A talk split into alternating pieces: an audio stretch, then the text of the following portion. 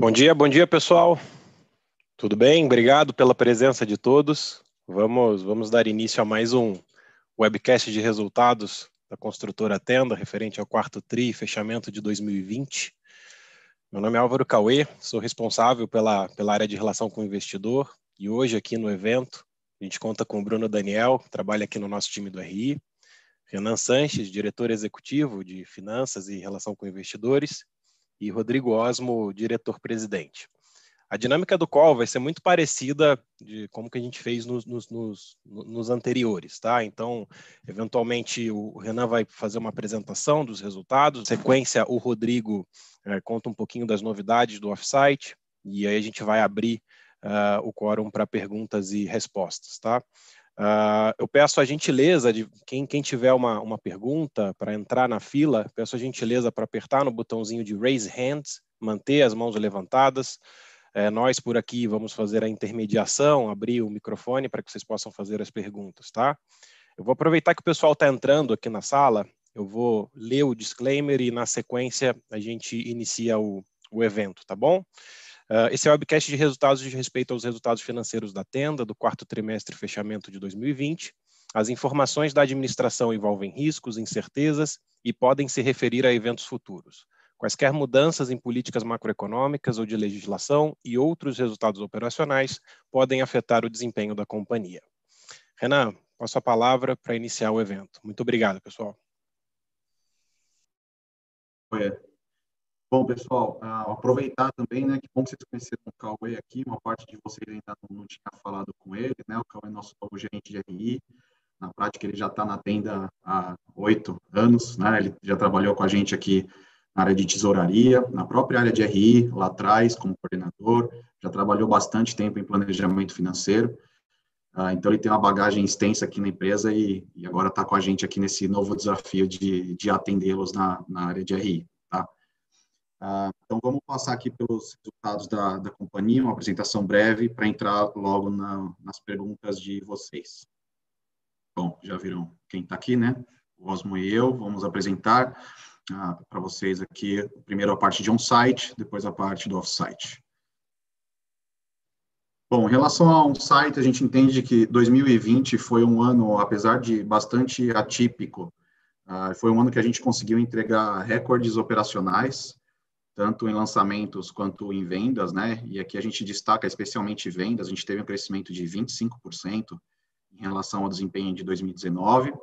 Lançamentos também teve um crescimento, mas foi um crescimento menos expressivo, né, de 3%. Uh, ah, os lançamentos sofreram mais uh, ao longo de 2020 em função da pandemia, com a paralisação dos órgãos por uma boa parte do ano, né, os órgãos que aprovam os lançamentos, uh, enquanto que as vendas líquidas não tinham essa dependência dos órgãos e a gente conseguiu fazer uma transformação muito forte dentro da companhia, uma transformação digital no modelo de vendas super importante, que permitiu que a gente alcançasse aqui altos níveis de vendas e mais mais importante, né, do que do que só alcançar as vendas, que a gente alcançou essas vendas sem perder preço e sem aumentar o custo de, de venda, né, o custo de selling.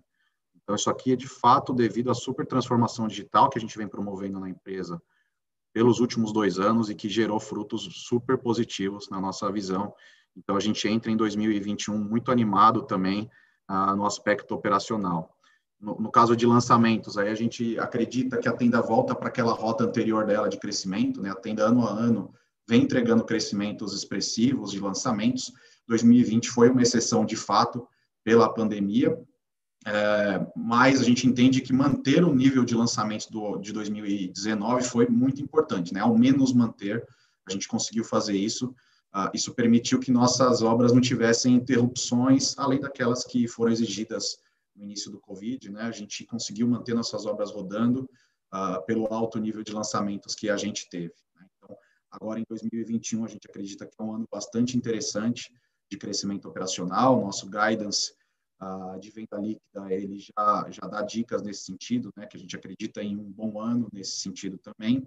Uh, colhendo ainda frutos dessa transformação digital que a gente vem fazendo, que não está perto do fim, né? No nosso Tenda Day o Martini, o nosso executivo aqui de marketing e vendas, ele apresentou para vocês algumas das iniciativas que a gente tem e, e onde a gente aposta para continuar ganhando eficiência, e a gente está tá ainda no começo dessa jornada, tem muita coisa legal para a gente trazer aqui é, no aspecto de transformação digital, especialmente na parte de vendas. Tá? Então, operacionalmente, um ano bom, apesar de todos os desafios que a gente viveu.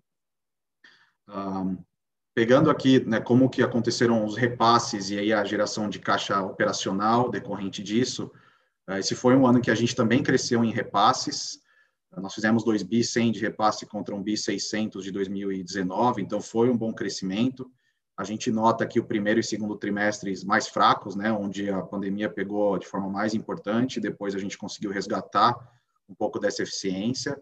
Ainda não foi o volume que a gente gostaria de, de ter feito, né, mas já, já foi um volume mais aceitável.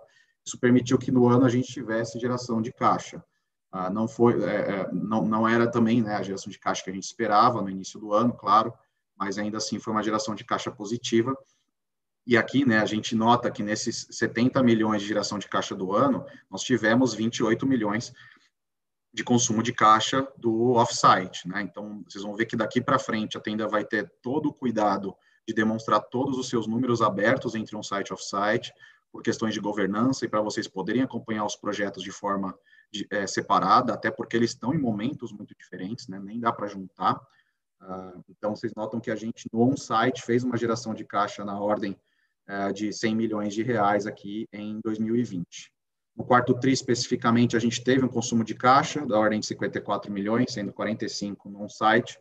Isso aqui veio de fato porque a tenda decidiu uh, iniciar o maior volume de obras possível para tentar se proteger é, contra os aumentos de custo e tentar acelerar essas obras, né? Porque a gente já tinha, desde o início, a tenda já tinha essa esse call de que esse aumento de custos não parecia ser provisório, ele deveria ser algo que ia perdurar por um tempo. Então, a gente tomou essa medida também de, de antecipar é, a execução das obras no máximo possível.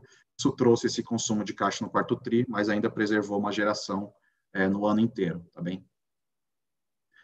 E aí, passando aqui para a margem bruta, essa de fato foi o impacto maior né, que a gente viu em função da, da pandemia aqui no aspecto financeiro. Uh, e a gente entende que uma boa parte disso vai, vai acontecer ainda em 2021. Né? Então, pegando a margem bruta efetivamente do resultado, nós fechamos no quarto trimestre aqui com uma margem bruta de 31, uh, 31,0. Uh, então, foi uma queda em relação ao terceiro TRI, uh, especialmente no, no, quarto TRI teve um efeito não recorrente de, de 11 milhões aqui, que a gente não deveria ver ele ocorrendo para frente. Então, a margem bruta recorrente do quarto TRI teria sido um ponto percentual maior, até um pouco mais do que isso. Uh, mas a gente já nota, e o que é mais importante para a gente, a gente já nota a margem de resultados futuros caindo também. Né? Então, a gente fechou o ano agora com a margem de resultados futuros em 35,2.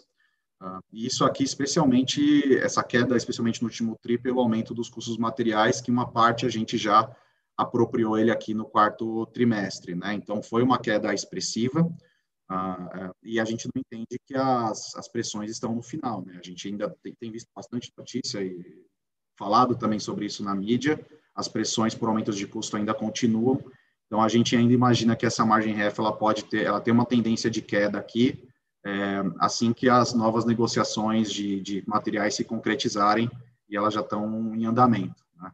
Então a Tenda entregou em, 2000 e, em 2020 um desempenho de margem bruta próximo de 32%, se a gente fosse fazer a margem bruta recorrente, uh, e nós demos já um guidance, desculpa, estou falando de margem bruta ajustada, né, de 32,5%, mais ou menos, se a gente fosse fazer o efeito recorrente, e a gente deu um guidance para 2021 de uma margem bruta de 30 a 32, margem bruta ajustada de 30 a 32, que já reflete um bom pedaço desse aumento de custos que a gente está prevendo. Claro que ele pode ser maior ou menor, a nossa expectativa é que ele seja maior do que o que a gente previu no guidance, né?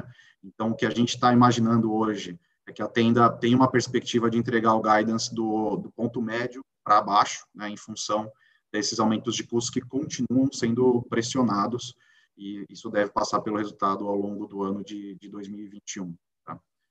Ah, isso por fim, essa margem bruta menor, né? E, e um outro efeito que não, não, a gente não colocou aqui no gráfico, mas ele é muito importante, foi o resultado financeiro da companhia, que foi bem inferior a 2019, também em função do Covid, né? Em dois aspectos. Primeiro, aspecto foi a queda de receitas financeiras, porque a taxa de juros chegou a um patamar de juros real negativo, isso a gente não tinha previsto, a gente não estava é, com isso nas nossas projeções, né?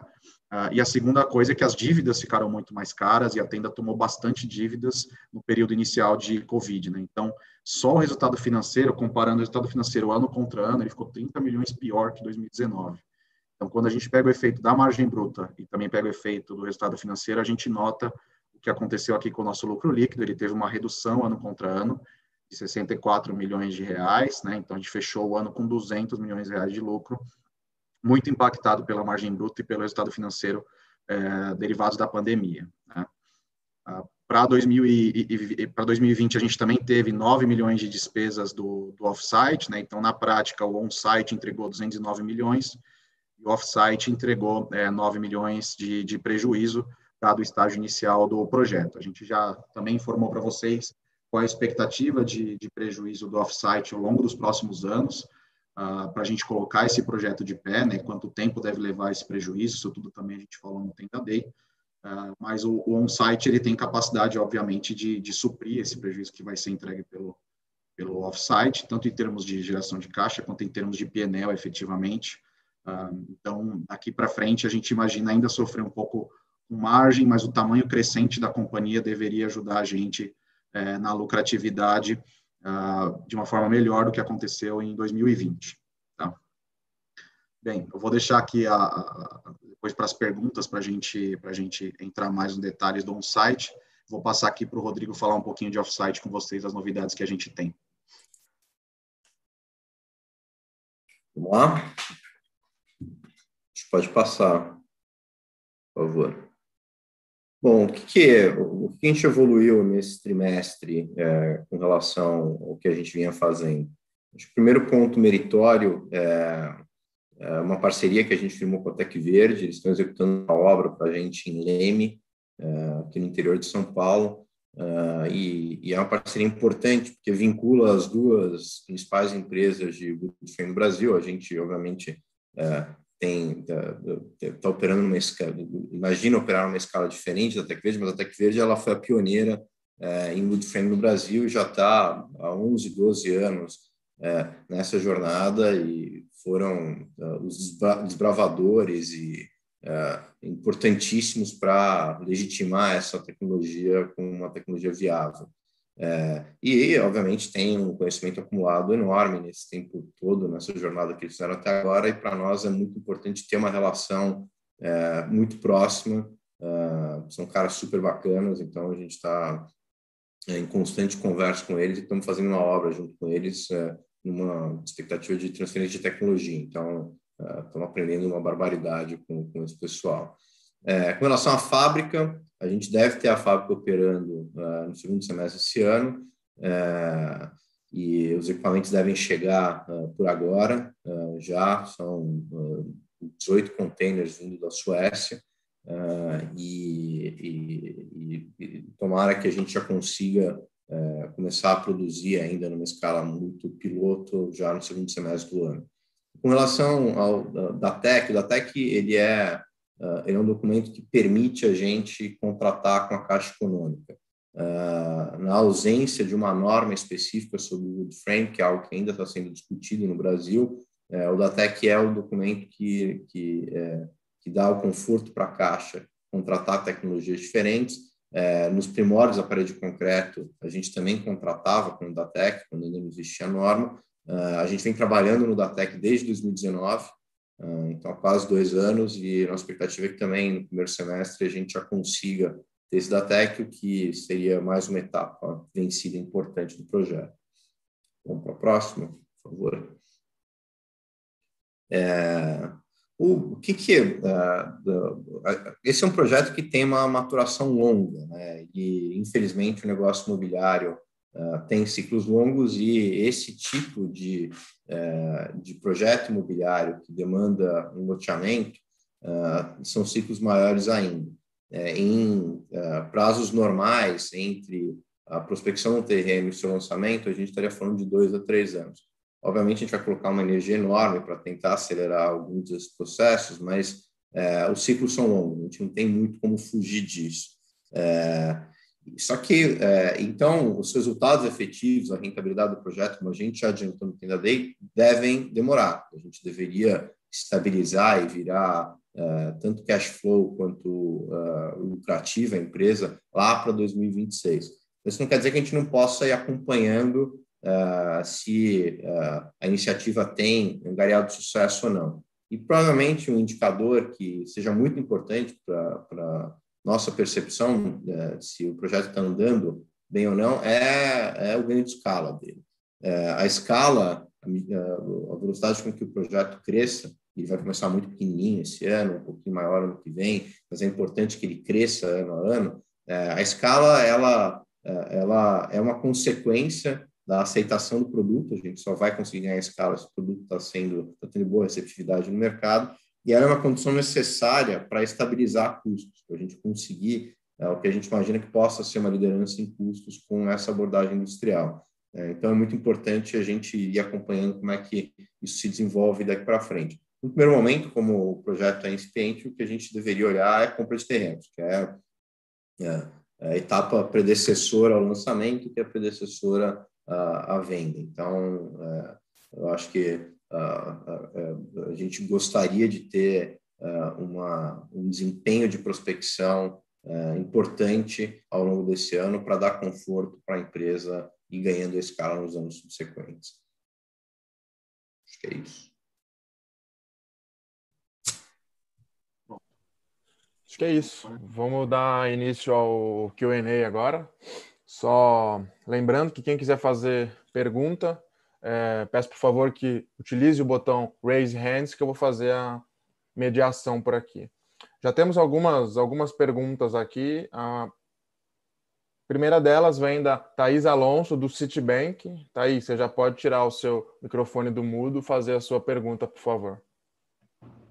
Oi, bom dia a todos. Parabéns pelo resultado.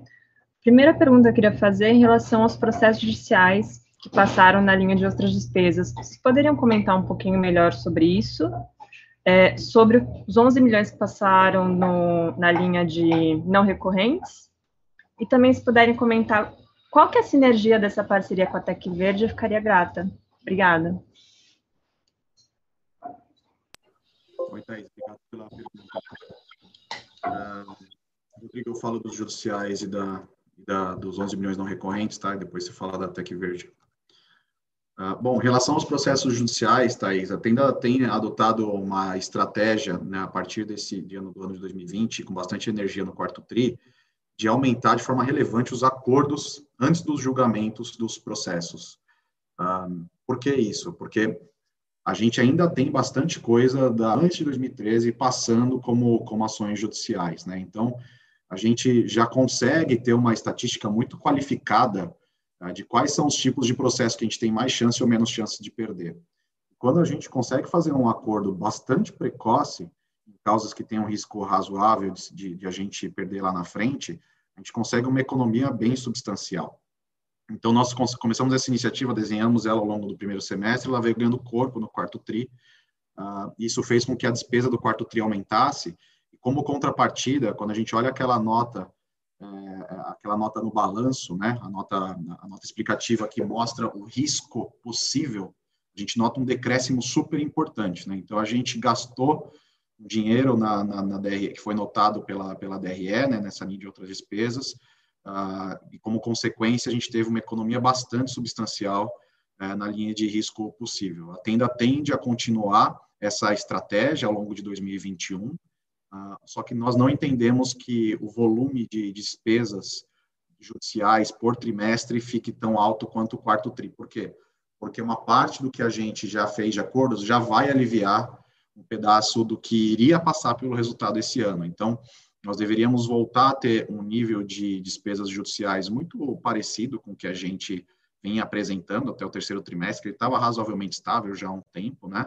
É, porque a gente já entra nessa recorrência de muitos acordos e, portanto, menos julgamentos e por aí vai. Né? Então, foi uma medida que gerou muito valor para a empresa é, no longo prazo, né? Médio e longo prazo, quando a gente faz nossas projeções aqui, vai ajudar bastante é, mas ela teve esse impacto um pouco mais puxado no, no quarto tri, não é nada tão relevante, foram 5 milhões a mais do que a gente costuma gastar, e quando a gente olha o impacto que isso tem no risco possível, ele caiu de forma bem mais representativa. Né? Ah, esse é o primeiro ponto. O segundo ponto são esse, esse item nas linhas não recorrentes, né? A gente aumentou a provisão de garantia da companhia é, em algo como 11 milhões em função desse item não, não recorrente. Na prática, é uma obra, é uma obra grande que a gente tem lá no Butantã, é a maior obra que a tenda já fez, são 3.300 unidades. Ah, e essa obra ela fica acima de uma encosta, o terreno do vizinho é a encosta, né? E, e a drenagem de água nessa do vizinho, ela, ela começou a ela começou a dar problema desde as últimas chuvas que a gente teve, desde o do início de 2020 para frente, a gente começou a notar problemas e até alguns deslizamentos na encosta do vizinho, né? Ah, e aí a tenda resolveu fazer um super reforço, como é uma obra muito grande, né? 11 milhões é muito dinheiro, óbvio, mas por unidade, né, construída ele não é não é tão relevante assim a gente preferiu fazer toda essa, todo esse reforço na encosta para prevenir qualquer problema e não precisar ficar à mercê é, do que, que o vizinho está fazendo com a drenagem dele para não afetar nossos clientes. Hoje não tem, não tem risco efetivo, os clientes que estão morando lá eles estão longe dessa, dessa encosta, não tem nada, nenhum risco mais severo, mas é uma proteção que a gente preferiu ter. E mais importante do que isso na nossa visão é que os nossos orçamentos, né, daqui para frente, eles contam cada vez menos com os vizinhos nesse sentido. Né? Então, a gente está tá se protegendo né, desde os meados de 2020, os orçamentos, né, especialmente nessas obras de infraestrutura maiores, a gente está se protegendo contra cenários do que, que, o vizinho poderia ou não fazer, como é que ele lida com a drenagem dele, enfim. Ah, então, esse evento acabou servindo para a gente enrobustecer bastante nossos projetos de infra daqui para frente, mas, enfim, não teve jeito, a gente decidiu que é mais seguro fazer isso mesmo, ah, e a gente já provisionou ele integralmente agora no quarto trimestre de 2020, tá? Rodrigo, você fala sobre a Tec Verde aí? Olá. É, tudo bom, Thaís? É, a, a, o, o, que que é, o que que é essa parceria com a Tec Verde? A gente tem uma obra com eles é, e, e essa obra uma transferência de know-how importante. Eles têm 12 anos de experiência acumulada nessa tecnologia de wood frame.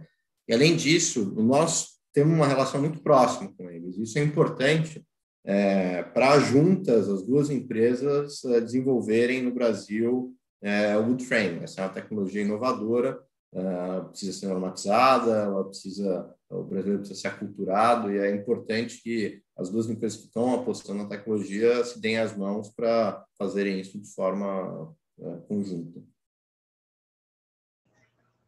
Muito obrigada. Valeu, Thaís. Obrigado, Thaís. Nossa próxima pergunta vem, de, vem da Nicole Nui, do Bank of America Mary Lynch. Nicole, você já pode tirar o seu microfone do mudo e fazer a pergunta, por favor. Obrigada. Me pode ouvir? Sim, sim, estamos te ouvindo. Pode falar, por favor.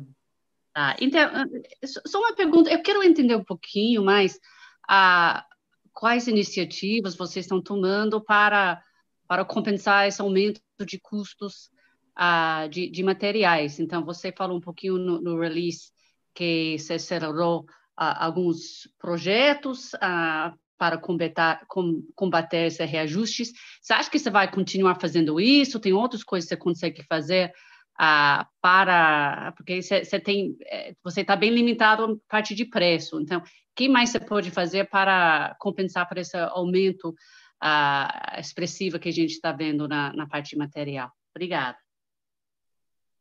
Tá legal, vamos lá.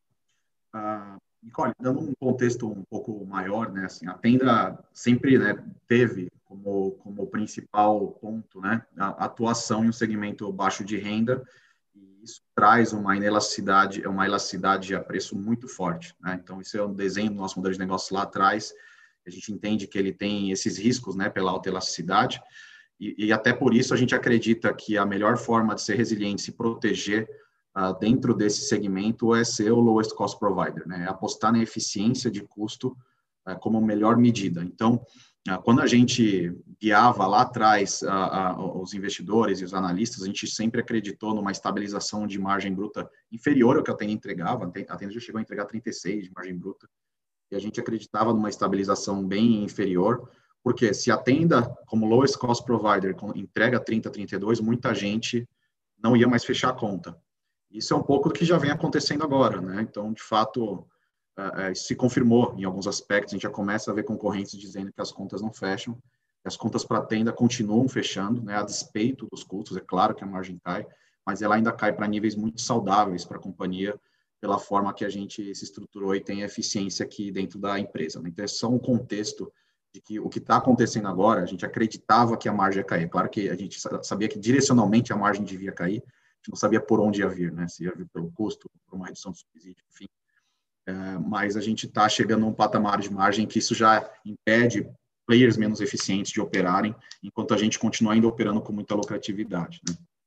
Isso tende a fazer com que a tenda aumente, aumente a sua representatividade no programa. Né? Enquanto a gente está continua acelerando lançamentos e vendas, as empresas estão tirando do pé, estão saindo, especialmente as menos estruturadas. Isso faz com que a tenda aumente seu market share e tenha um espaço ainda mais limpo para as expansões que a gente quer fazer. Né? Então, por exemplo, o, o off-site, que a gente também vai operar no faixa 2 do, do CVA, né, do Casa Verde Amarela, a gente bebe de uma água mais limpa de concorrência ainda, com os players pequenos saindo das cidades médias e pequenas, porque as contas não fecham mais. Né? Então, esse ambiente competitivo ele tende a ficar cada vez menos hostil é, pela dificuldade de fechar a conta, enquanto isso a tenda tem, por, pela liderança de custo, se apropria desse espaço. Né? Isso é bem, bem importante. Ou seja, essa mudança, esse, essa situação de custos agora, ela não muda os planos da companhia para frente, muito pelo contrário, a gente tem mais energia é, para ocupar esses espaços vazios que vão aparecer no programa. Tá?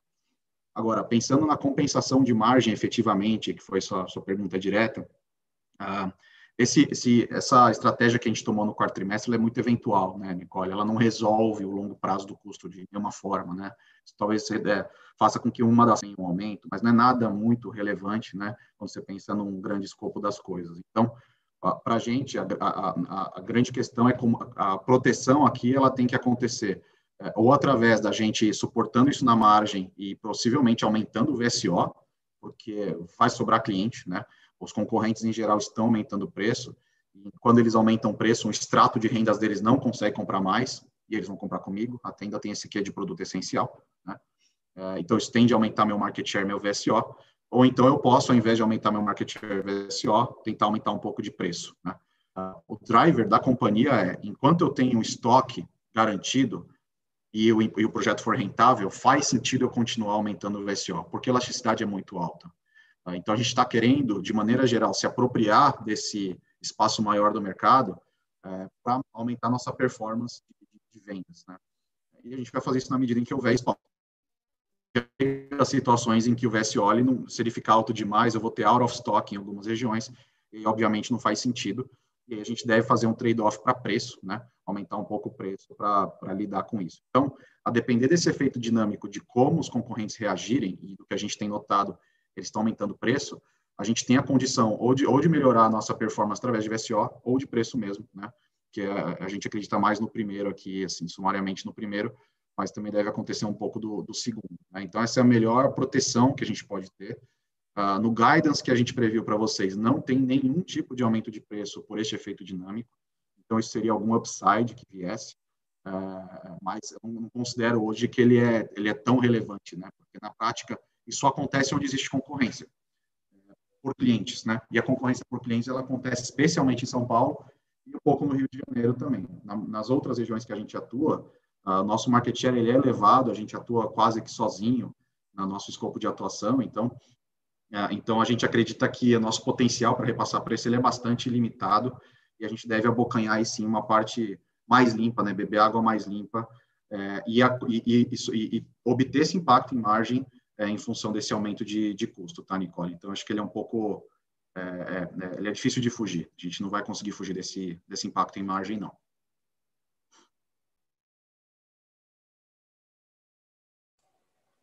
Obrigado, Nicole. É, nossa próxima pergunta vem do Daniel Gasparetti.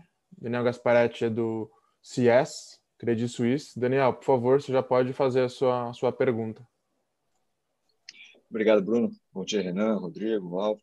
É, pessoal, obrigado pelo tempo de vocês. Duas perguntas rápidas. Primeiro é entender um pouco desse gancho que você comentou, é, Renan, a respeito de ganho de giro.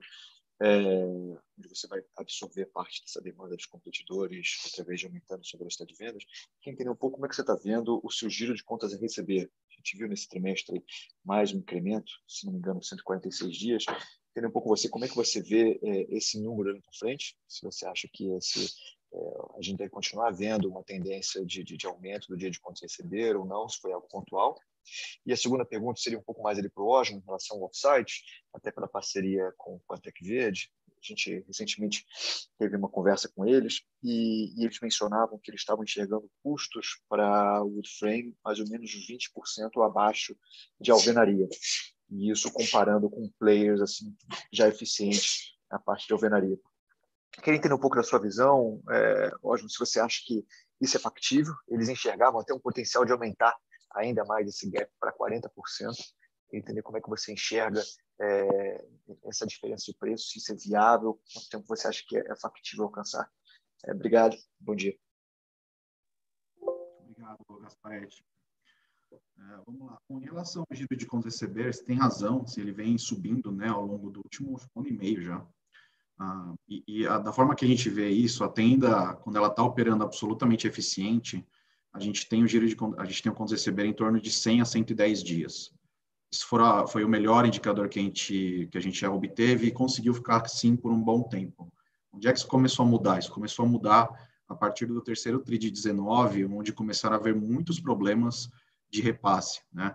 E esses problemas eles perduraram por motivos diferentes até praticamente o segundo tri de 20. Então foi um ano muito complexo, né, entre o terceiro tri de 19 e segundo tri de 20 é, de repasse. Ora, o que faltava era orçamento, ora, o que faltava era alinhamento entre o MDR é, e o Ministério da Economia, enfim, já, já passou de tudo nesse sentido. É, quando resolveu-se o problema de orçamento, com a entrada do Rogério Marinho, que fez uma grande diferença nessa interlocução, a, teve a pandemia, né, que aí também afetou a capacidade da Caixa de dar vazão nos repasses. Então, o primeiro impacto que a gente nota dessa desestabilização dos repasses foi o nível de distratos, que a tenda sempre opera muito redondinha, entre 8% a 10% de distratos. E, nosso, e nesse período, o nosso distrato subiu e desceu, né? ele chegou a bater 13% em um trimestre, agora ele bateu 7% no outro, então ele não está estável é, por causa dessa questão dos repasses desestabilizados.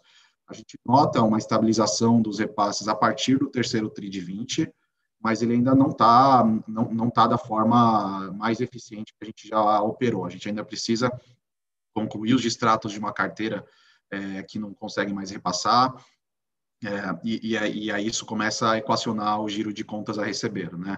Então, na nossa visão, o giro de contas a receber ele deveria voltar para os 100, 110 dias que a gente operava antes, mas isso deveria levar ainda uma boa parte do ano é, para acontecer, tá? Então, em termos de, de modelagem, enfim, a gente ainda acredita na mesma eficiência que a gente operava, só que a gente precisa ainda passar por essas, esse final desta turbulência para reduzir o dia de contas a receber para 110 dias ao longo do, dos trimestres, tá?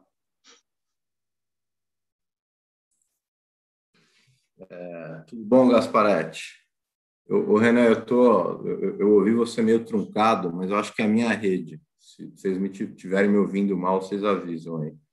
É, Daniel, eu não, a, a, o, a gente não enxerga 20% de diferença entre tecnologia de wood frame e alvenaria. O nosso número é, é, é menor, é, mas eu acho que, é, mas eu acho que a, a, comparação ela não é necessariamente a mesma base é, da Tec Verde.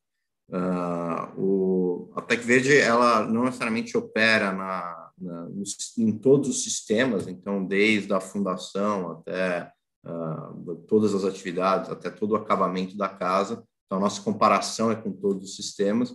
Talvez a comparação que eles tenham feito seja para sistemas específicos de estrutura da casa, é, e, mas mesmo assim, a gente, é, a nossa comparação interna é, é, assumindo que a gente operaria de forma muito eficiente nas duas tecnologias. Então, a gente compara a tenda muito eficiente em alvenaria ou parede de concreto contra a tenda muito eficiente em wood frame. É, e os números que hoje a gente enxerga são mais modestos do que 20% de diferença de custo é, overall. É, obviamente, é difícil enxergar o potencial pleno da tecnologia, porque tem muita, muita coisa que pode ser feita. Né? O, o, grau de ganho de produtividade através do desenvolvimento da cadeia de experimentos é enorme, é, e é, existe um elemento que a gente nunca precifica, é, que é o impacto da discussão da pegada de carbono na, no custo das unidades. Né?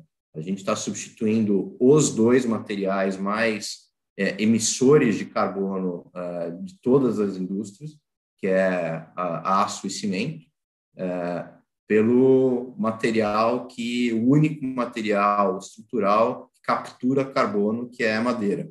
É, isso tem valor zero hoje, valor financeiro zero, mas parece uma tendência irreversível que em algum momento do tempo é, essa, é, essas externalidades do aço e do concreto é, venham a ser precificadas de forma. E a externalidade positiva do, da madeira também. e isso pode ser um game changer, e daí sim a gente talvez enxergasse diferenças de custo no sistema como um todo, da ordem de grandeza que a Tec Verde tem falado. Maravilha. Obrigado, Osmo, Renan, Bruno, Cauê. Bom dia a todos. Valeu, Gasparetti. Obrigado. A nossa próxima pergunta vem do Bruno Mendonça, Bradesco BBI. Bruno, você já pode fazer a sua pergunta, por favor. Oi, pessoal, bom dia. Obrigado aí pela, pela oportunidade. Deixa eu voltar um pouco no tema da, das margens, com a, talvez com a, com a ótica aqui um pouco diferente, que minha opinião, sem dúvida nenhuma, essa é a maior preocupação que, que o mercado apresenta hoje aí. É, o Renan comentou em alguma das respostas aí que os, que os players menores, à medida que o custo aumenta, vão saindo da viabilidade, né? Vão, vão, os projetos vão ficando inviáveis e que a tenda tende a ganhar. Então, deixa eu. A minha pergunta é num exercício um pouco mais extremo, né? Assim, tá claro qual é a expectativa de vocês para a margem no ano dentro do guidance, mas no cenário em que, por qualquer razão, essa margem se torne pior, é, ou que essa pressão de custo seja maior que o esperado, que pelo jeito é o que tem muita gente é, achando que pode acontecer, é, em que momento que os projetos da tenda é, começam a perder viabilidade? Em que, em, que, em que momento de margem? Eu digo isso porque é, em que momento que eu vou ter que começar a cortar a estimativa de crescimento de, de unidades, porque a margem do setor chegou num ponto em que, em que, em que não está mais viável? Né? Essa, é, essa é uma pergunta, é, olhando pelo menos aí no horizonte de dois anos. Tá? É, e a segunda pergunta é se vocês podem dar alguma capilaridade geográfica. Também foi citado aí que São Paulo é uma praça mais competitiva, mas que se essa margem for pior do que o esperado, quais são as praças que, que vocês acham que alguns projetos podem ser segurados, se é que isso pode acontecer? Obrigado. Quer que eu, que eu vá nessa, né? É, tudo bom, Bruno? É, não, é, é, é, essa, é uma, essa é uma pergunta, a pergunta de qual que é a margem que a gente deixa de ser rentável, ela é uma pergunta, uh, é, é, quase que uh, é uma pergunta mais teórica do que prática. Uh, a conta é relativamente simples. É, acho que eu não fiz a conta aqui, mas é, é, é, o que é o que é que derruba o nosso ROI abaixo do custo de capital. Então, se são uma perda de 4, 5 pontos de margem, eu não sei, eu não sei te dizer. É, mas, é, qual que é o conforto da posição que a gente tem hoje? É, é o conforto de ser o lowest cost provider, que é o que o Renan falou. É, e, e, por que, que a gente acredita muito que esse posicionamento ele tem uma robustez estratégica muito grande? Porque todos os governos, desde Lula, é, dão mostras de que Minha Casa Minha Vida e depois o Casa Verde e Amarela são uma prioridade governamental. Então, uh, esse cenário de deterioração absurda de margens, ele parece improvável num contexto em que o FGTS tem recursos sim para emprestar e tem recursos sim para dar subsídio.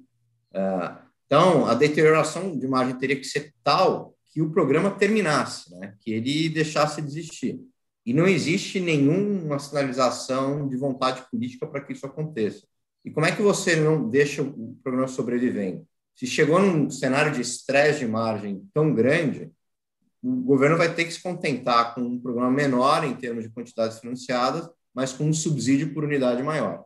É, é isso que a gente acredita no longo prazo. Tá? É, e aí a vantagem de se ser o lowest cost provider.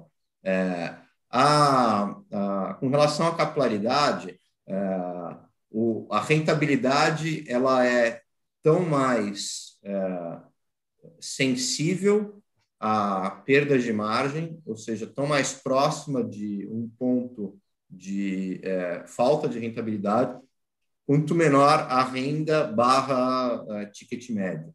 Então, é, é, a correlação é relativamente simples. Se você pegar as praças onde a gente atua é, e ver o ticket médio das unidades que a gente vende, as unidades com ticket médio menor são mais alavancadas operacionalmente. Elas têm uma dependência elas têm uma, elas estão mais próximas da, da uma eventual inviabilidade financeira. Então, Nordeste, por exemplo, é uma praça que, se aumentos de custos forem muito substanciais, tendem a, a ter margens mais estressadas.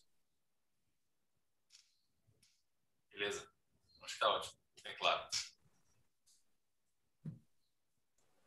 Valeu, Bruno. Obrigado. Uh, nossa próxima pergunta vem do Igor Altero.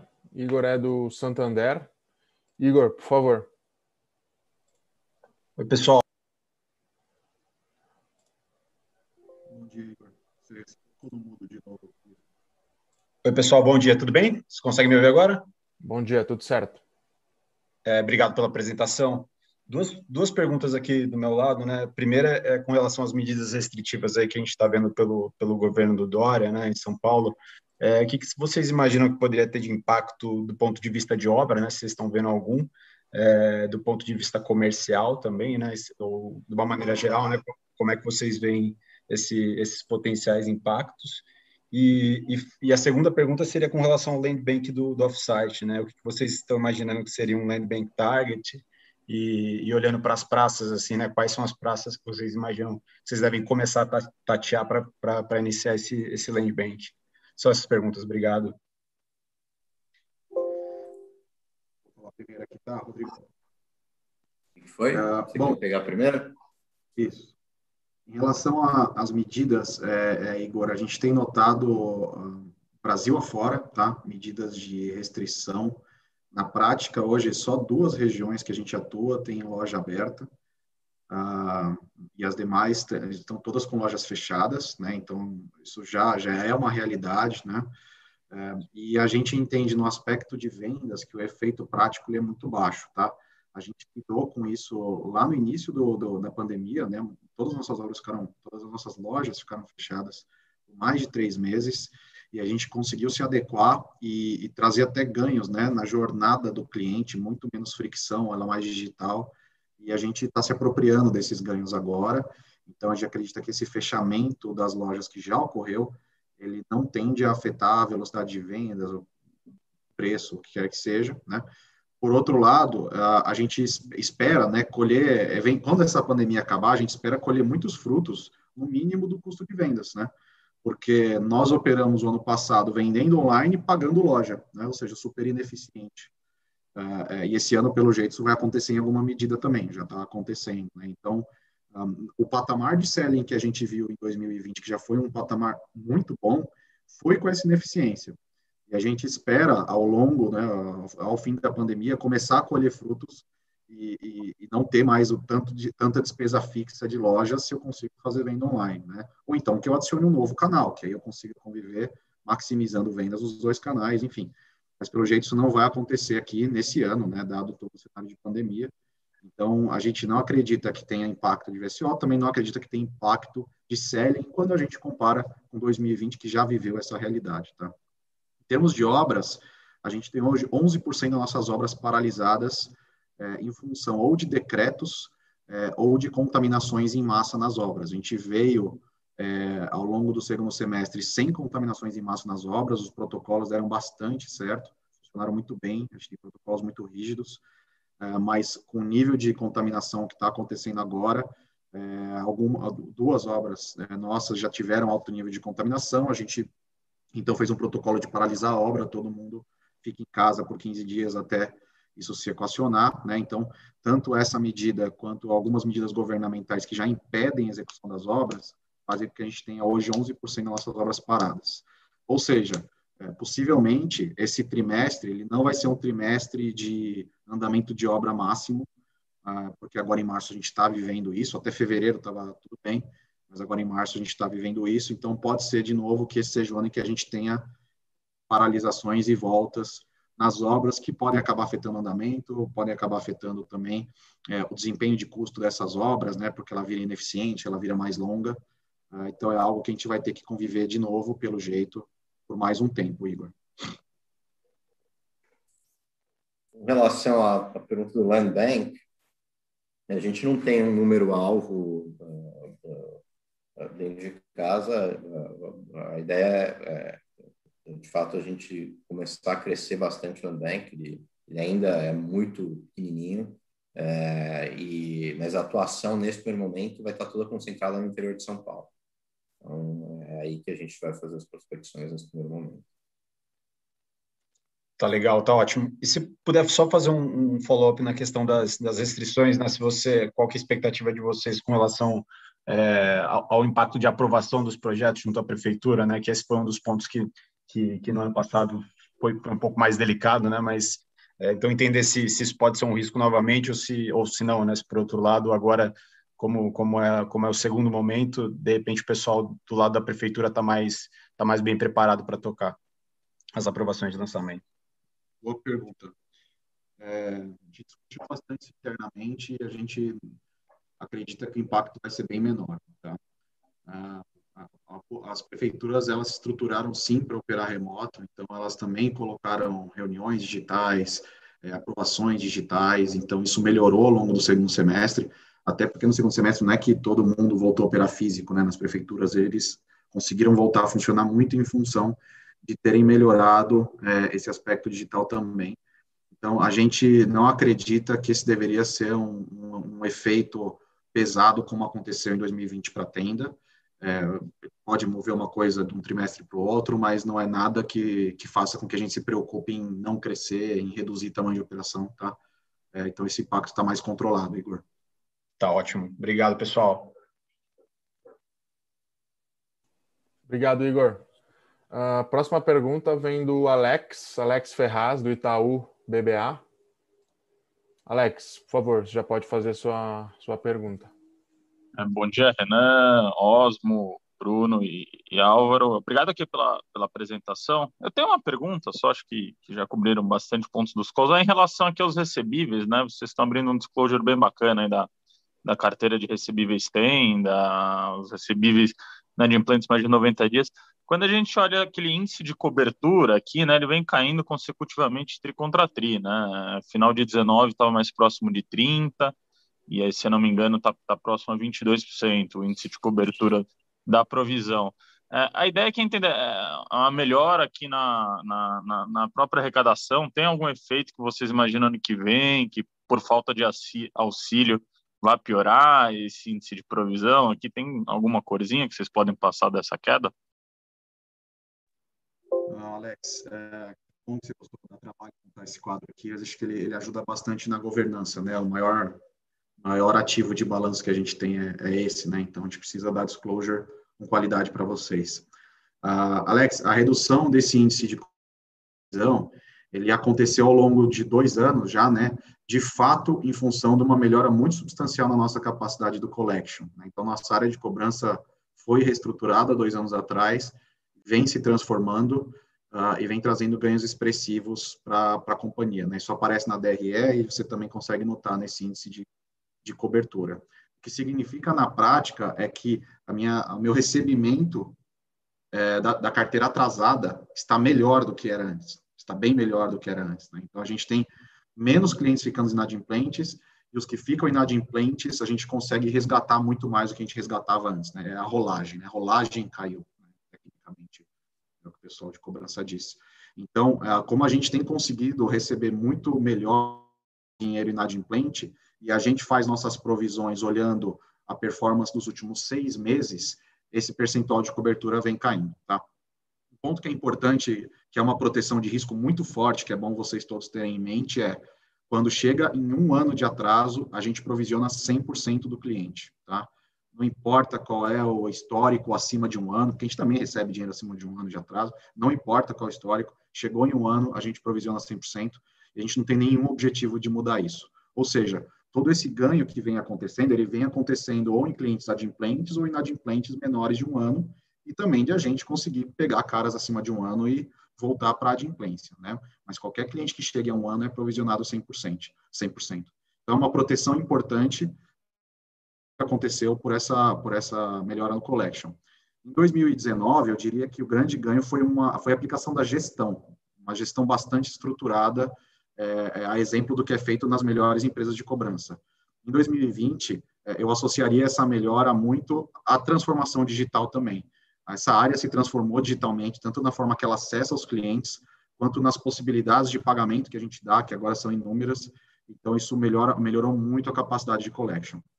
Pensando em 2021, uh, a gente, eu não acredito que a gente vai ter um ano de melhora é, nesses itens de cobrança, tá, Alex?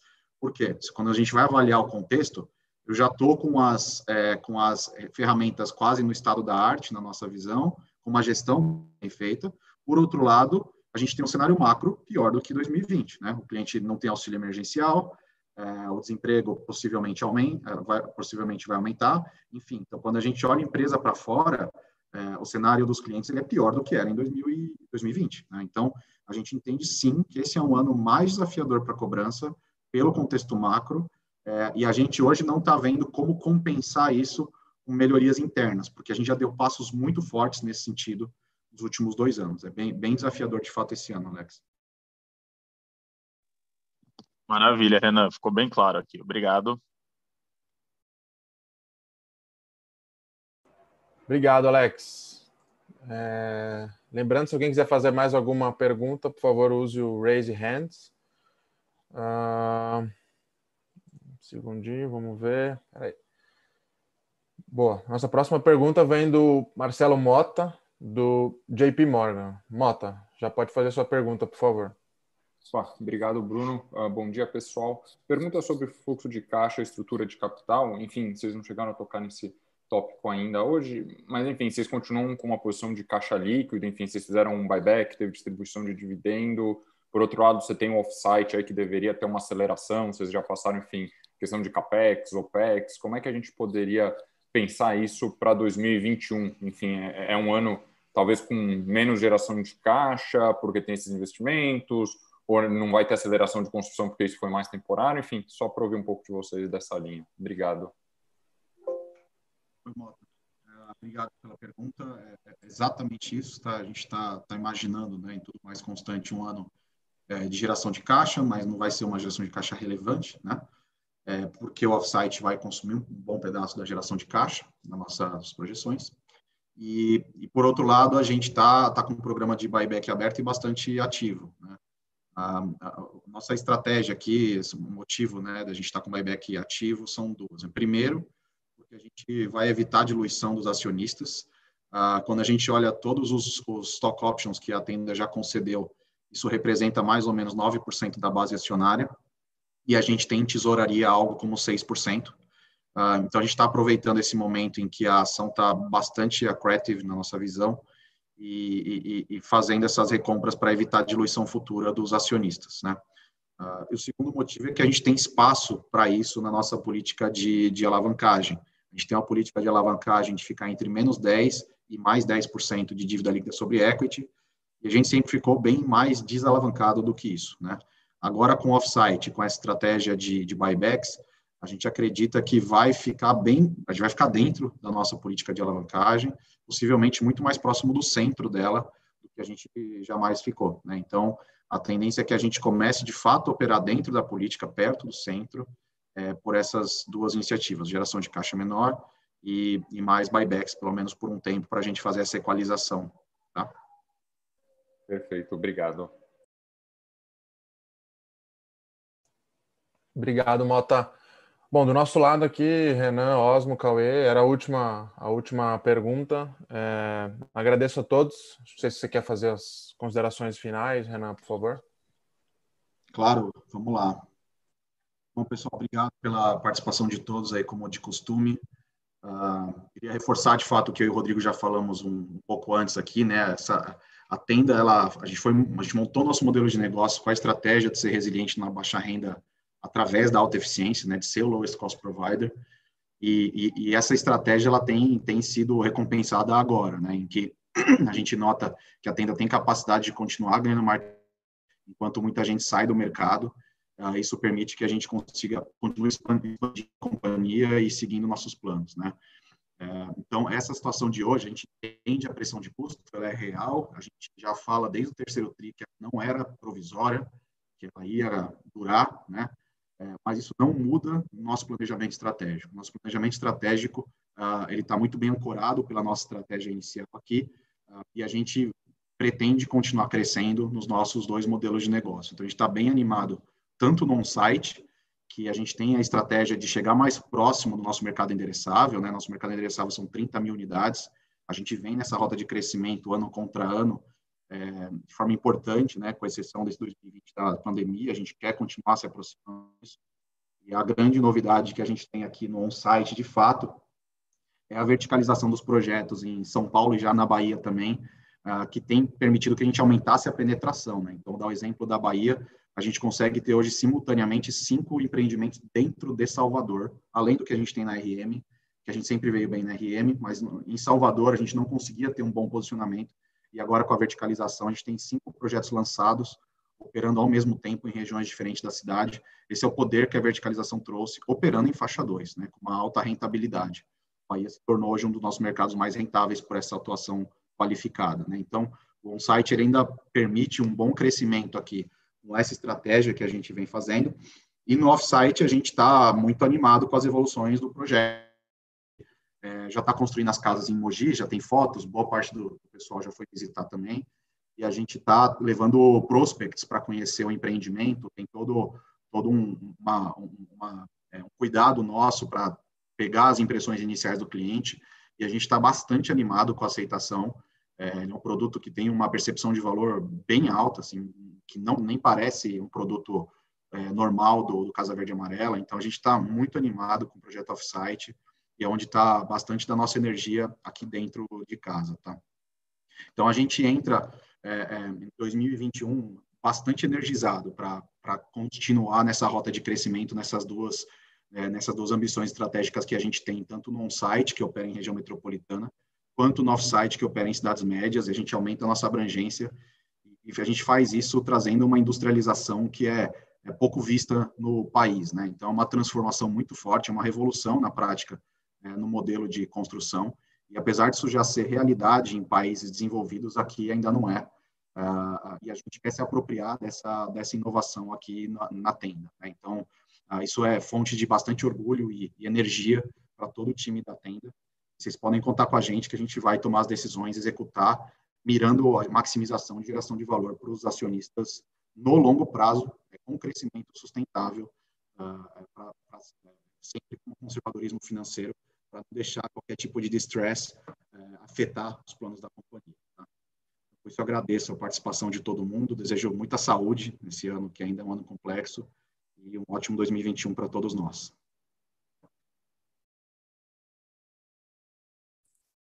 Tchau, tchau, pessoal.